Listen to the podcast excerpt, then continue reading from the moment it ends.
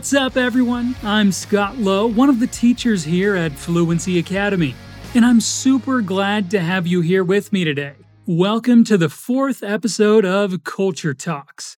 Here's your opportunity to get to know a little bit more about the American culture. Before we get started, I want you to imagine this scene. It's late at night, the streets are dark, and it's pretty chilly. You can see many figures wandering door to door some vampires, some witches, some ghosts, and some creepy creatures that you can't even remember the name of. They walk by holding something that looks like a torch, and far beyond they go, knocking on the door of a house, collecting a handful of colorful items. After getting what they want, they move to another house in order to get more and more goods. If anyone dares to refuse their need, the creatures start going insane. They kick the door, they roll on the yard, and even egg the house. Well, wait up. I'm not talking about a horror movie. Actually, in this week's episode, I bring out some curiosities about one of the most beloved annual celebrations in the USA. Have you got any clue? It's Halloween. By the way, do you know what the word Halloween means? Well, it literally means hallowed evening, and was previously known to early European celebrators as All Hallows Eve. All Hallows Eve, October 31st, and All Saints' Day, November 1st, both paid homage to saints. The word hallows means saints. The name was eventually shortened to Halloween, which nowadays is known worldwide. I'm sure that you've already seen this holiday in movies, TV series, or even heard people mentioning it in songs. And it's true that Halloween is one of the most important dates in the US and the second largest commercial holiday. It only comes second to Christmas. And there are many reasons why the 31st of October is such a beloved day especially when it comes to the kids. The littlest ones get a chance to dress up and go trick or treating, and parents have an excuse to sip on Halloween cocktails. No matter if you're a kid or adult, you can sure have a blast on this holiday that never gets old. Hmm, and did you know that this old fashioned holiday dates back years and years ago? This holiday originated in Europe, but during the 19th century, immigrants brought it to North America, where it spread in popularity and evolved in many ways. According to tradition, the spirits of the dead were able to come back to life to harm people and crops in the physical world. People tried to pacify the spirits on Halloween, and these practices led to many of today's Halloween traditions. For example, people used to wear costumes of monsters, ghosts, and devils to scare away the harmful spirits. And nowadays, people still wear these traditional costumes, but not as a way to scare away the spirits. People do it to have fun. And yes, I said people because not only kids wear costumes, adults love wearing them as well. And it's not just the scary costumes anymore that people wear. For many people, myself included, Halloween is just another great opportunity to cosplay to make a costume by hand and dress up as one of your favorite characters from movies, TV, comics, video games, anime, anything you want.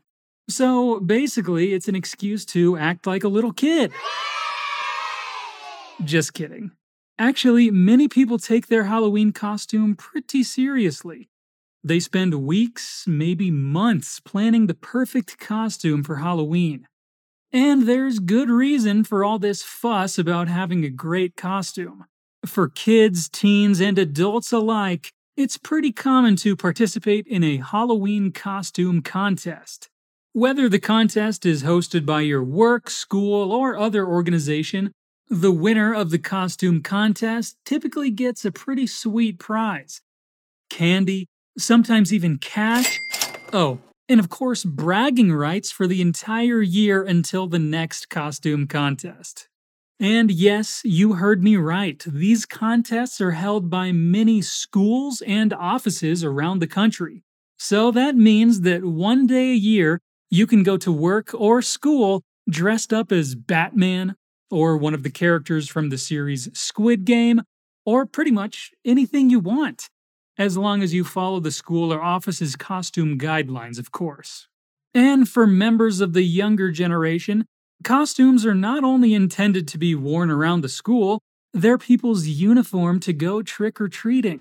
While kids and teens are marching up and down the street at night equipped with glow sticks, flashlights, and pumpkin shaped candy buckets knocking door to door asking for candy, adults are getting ready to give them the treats that are usually Skittles, Reese's peanut butter cups, M&Ms, Snickers, Starbursts, and everyone's least favorite candy, candy corn.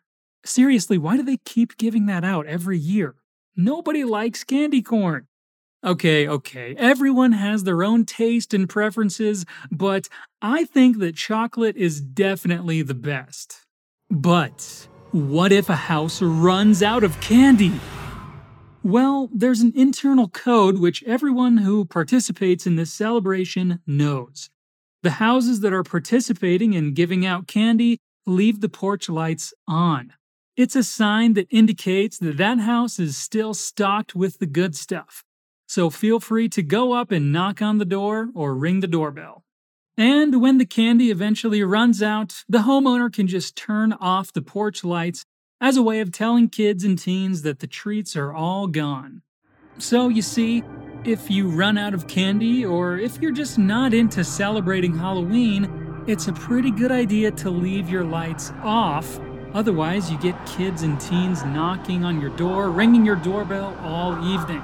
And if these little monsters knock on your door and you don't have anything to give them, well, that's when the tricks start. But okay, okay, chill out.